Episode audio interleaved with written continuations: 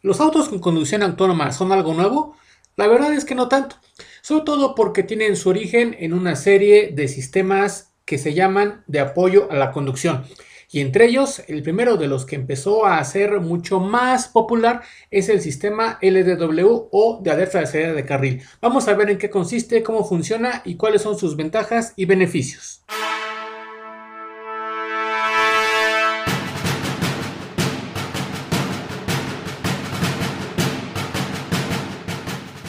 Bienvenidos al episodio número 14 de este podcast de Camión Auto y Bus. Yo soy Dr. Truck. Comenzamos. El sistema de alerta de salida de carril, LDW, Line Departure Warning.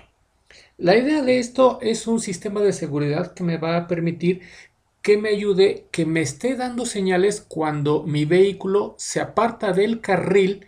Lógicamente tienen que estar señalados, por lo que este sistema está más enfocado a lo que es las autopistas y sobre todo lógicamente que tengan eh, por lo menos dos carriles y que estén perfectamente señalizados.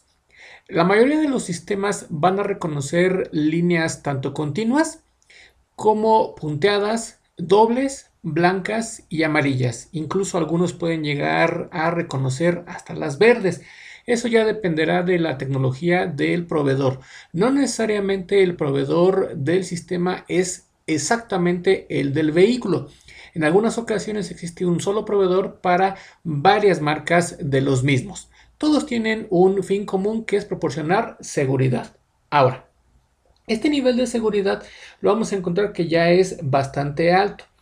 Tomando en cuenta que el primer nivel de seguridad básico, tanto activo como pasivo, es en general los frenos, la parte mecánica, lo que después viene allá la parte electrónica, que es el ABS eh, en cuanto a lo básico, lo que son las eh, primeras bolsas de aire y las zonas eh, de absorción de impactos y todo ese tipo de cuestiones que va como una cuestión ya de manera básica. En un segundo nivel ya tenemos una cuestión en la que existen sistemas electrónicos basados en el ABS y dentro de ese nivel hay otros sistemas que mm, básicamente pueden llegar a variar mucho en cuanto a las siglas porque dependerá de cómo lo ponga cada fabricante de vehículos. Vamos a decir más bien eh, su nombre en términos generales, que es el control de tracción, la distribución electrónica de frenado, el eh, diferencial de deslizamiento limitado, eh, los frenados parciales o totales para eh, evitar el deslizamiento de una, dos o tres ruedas que pueden llegar a tener eh, diferentes, pues ahora sí que eh, temas y demás.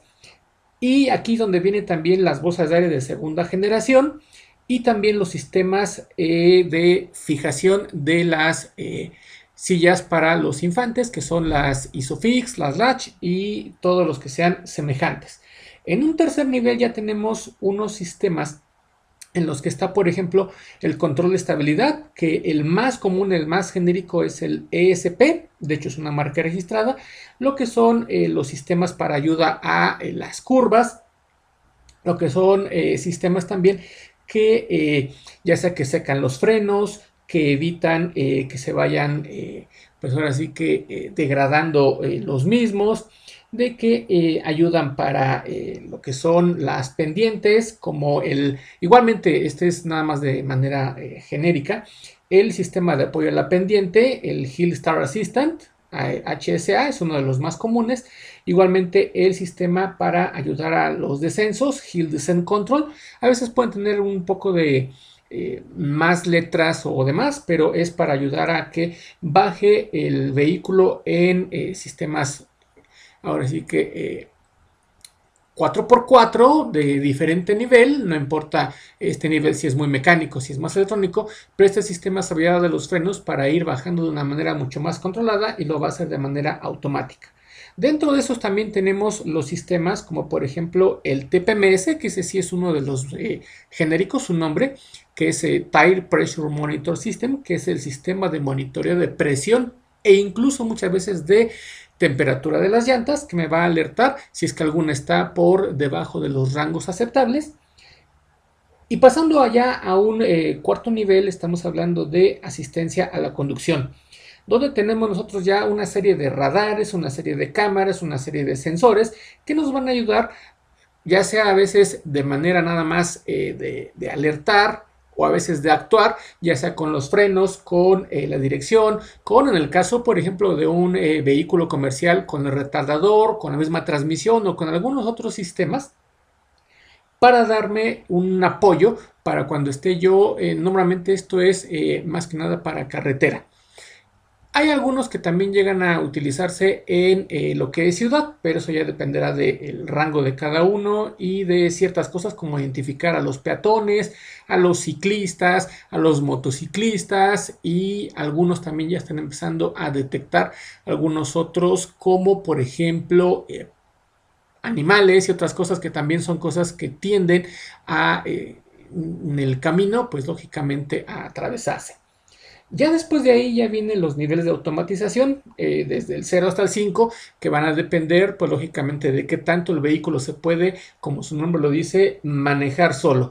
Todavía eh, falta bastante para eso, estamos en el 2020 y eh, los niveles ya están preestablecidos. Hay quien maneja 4, hay quien maneja 5, hay quien dice que son 5 porque empieza desde el 0 y demás, pero simplemente depende del grado de interacción que tiene todavía el conductor del vehículo. Ahora, este que estamos hablando entonces es el sistema de alerta de salida de carril, el cual va a tener principalmente dos componentes.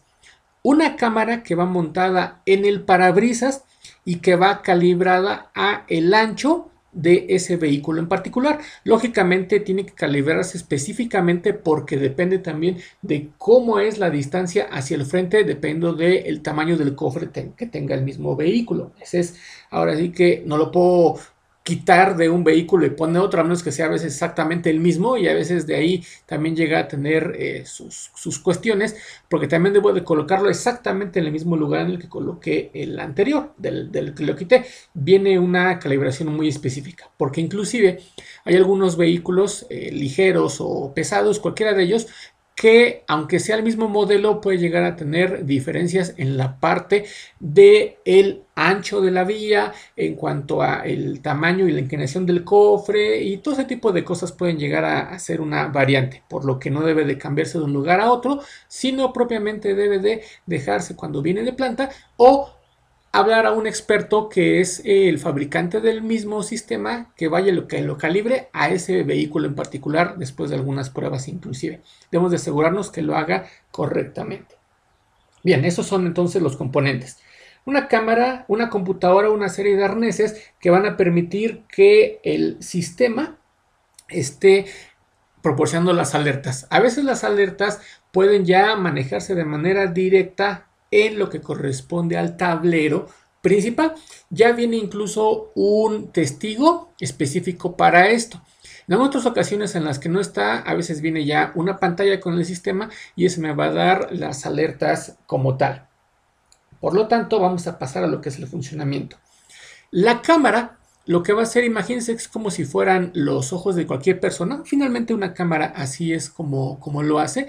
Está procesando las imágenes y lo que busca son patrones. Está buscando lo que son las líneas que normalmente ya vienen, digamos que calibradas, ya viene específicamente programado para que busque un cierto tamaño de línea, un tipo de la misma y una coloración y lógicamente a un cierto rango. No, no va a encontrar una línea que está en medio y una a la derecha o una al centro y una a la izquierda, porque lo que va a estar buscando son las líneas sobre las que va el vehículo, las líneas de los carriles.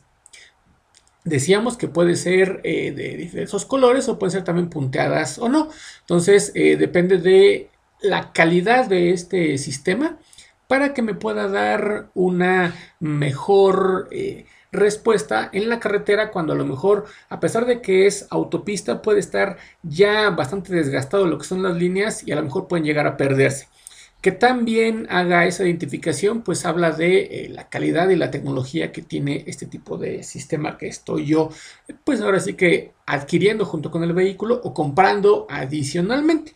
Es eh, normalmente más común que, vengan ya eh, de planta que ya vengan ensamblados con esto. Sin embargo, también existe la posibilidad y hay muy buenos sistemas que se pueden colocar eh, posteriormente. Ahora, lo que va a hacer entonces, va y busca estas y va a estar comparando contra lo que tiene ya calibrado del el ancho del vehículo para que la llanta no se vaya a salir de ese carril. Entonces, la idea es que en el momento en el que el conductor, sin poner la direccional, se sale a uno u otro lado, lo que va a hacer el sistema es mandar una alerta. Normalmente esa alerta es tanto acústica como visual. Va a ser una alerta de que se está saliendo del carril, sobre todo es para cuando tenemos nosotros viajes en rectas muy largas en la que podemos llegar a quedarnos dormidos y el vehículo puede comenzar a salirse. Incluso la mayoría de estos sistemas es cuando comienza a salirse, ni siquiera llega hasta lo que es, ahora sí que salirse al otro carril. Normalmente son eh, alertas que van eh, como impulsos, porque normalmente lo que hace es eh, básicamente tratar de emular cuando tenemos nosotros del lado del acotamiento que eh, por norma en algunas eh, autopistas eh, y en algunas partes del mundo ya está lo que son unas canaletas que van a hacer que golpee y se sienta una vibración. Bueno, lo que quiere emular es esta situación y por eso es que muchas veces el sonido suena de esa forma para emular como si nos estuviéramos saliendo del lado, lógicamente, del acotamiento. Pero como muchas veces podemos ir también del otro lado, entonces no necesariamente vamos a tener eso. Además, esto nada más, eh, el físico va a estar nada más de un solo lado. Y en este caso la ventaja del sistema es que puedo yo ir en el eh, carril contrario de donde está el acotamiento y me va a servir. O si es una autopista de cuatro carriles, pues lógicamente me va a servir en cualquiera de ellos. Entonces, una de las cosas que hace este sistema es que normalmente el rango en el que comienza a trabajar es a partir de los 40 o 50 kilómetros por hora. Hay algunos sistemas que pueden llegar a calibrarse un poco más arriba o en algún rango, por ejemplo, 45. Normalmente es 40 o en algunos 50. Eso ya será, pues ahora sí que particular de cada uno. Es el rango en el que empiezan a operar, como decíamos, por la cuestión de utilizarse propiamente para carretera y para evitar accidentes. Hay algunos que tienen ya un mayor grado de sofisticación que me ayudan a que eh, junto con otros sistemas, como por ejemplo un radar o, la misma dirección, me hagan una pequeña fuerza para eh, girar el volante o inclusive hay otros que lo que hacen es eh, que frenan la, rueda que está de ese lado para que el vehículo ahora sí que regrese a la posición que regrese hacia ese lado. No necesariamente frenan la rueda de ese lado. Va a depender de eh, qué es lo que está sucediendo con el vehículo, hacia dónde está yendo. Hay veces que puede incluso ya en vehículos que tienen una tecnología mucho más avanzada, puede llegar a tener incluso las tres cosas. Aparte de la alerta, puede llegar a tener el giro a través de la eh, dirección, esa prácticamente siempre es eléctrica, la que me va a hacer el giro de regreso y eh, lo que es el frenado en las eh, ruedas traseras o hasta en la delantera para regresarlo a la posición. Lógicamente esto es muy suave porque nada más es una alerta para que el conductor esté atento y siga manejando correctamente. No se trata de eliminar lo que es la atención del conductor. Hay algunos que mantienen, aunque tengamos nosotros una curva y junto con otros sistemas que veremos en otro podcast como el control de crucero, eh, que es el adaptativo, pues entonces eh, van a poder mantener la línea aunque tengamos nosotros eh, las curvas. Los sistemas convencionales están enfocados más que nada a la parte de, ahora sí que las rectas, sí van a servir en la curva, pero no van a estar ayudando a mantenerla, sino nada más me va a estar alertando que me salgo. Ahí es donde entra la importancia de manejar correctamente y de mantener nuestro carril es muy importante que nosotros manejemos en el carril que vamos cuando damos una vuelta, porque si no inmediatamente el sistema va a comenzar a darme alertas. Ahí quiere decir que no estoy sabiendo mantener mi carril, que es un problema que mucha gente llega a tener o que llegamos a tener, porque también pues hay que estar atento para hacerlo correctamente y cuando tenemos un sistema de estos, inmediatamente me va a decir que tengo yo pues ahora sí que un problema y no estoy manteniendo el carril de manera correcta. Entonces, lo que corresponde a las ventajas, pues es que es un sistema que eh, es extremadamente sensible, que eh, normalmente en día o de noche no le afecta tanto. Lo que le puede llegar a afectar es el sol de frente, eh, reflejos y cosas así, pero pues es igual que ahora sí que la mayoría de los sistemas son perfectibles este me ayuda mucho para prevenir eh, lo que es la fatiga, porque inmediatamente que empieza, incluso hay unos sistemas que si detectan que me estoy saliendo demasiadas veces, pues ya me empieza como a mandar eh, avisos de, ¿sabes qué? Ya tomo un descanso y cosas por el estilo. O sea, son niveles de sofisticación que se le van haciendo al sistema, el cual, como decíamos, empieza con una cámara sencilla. Entonces, cuando vayamos a adquirir un vehículo que cuente con el sistema de alerta de salida de carril, preguntemos a nuestro asesor, al técnico, al gerente, a quien esté encargado, de que nos pueda resolver la duda de qué funciones adicionales tiene al hecho de única y exclusivamente manejar lo que son las alertas. Eso nos dará, pues ahora sí que cómo podemos decantarnos por uno u otro cuando ya eh, la decisión es más por la seguridad. Con esto terminamos el episodio número 14 de este podcast de Camión Autobús. Recuerda que todos los viernes publicamos contenido. Cada semana video en YouTube y cada 15 días podcast en esta plataforma. Síguenos en nuestras redes sociales, Instagram y Twitter. Muchas gracias por escucharnos. Yo soy Dr. Trock y te espero en el siguiente episodio.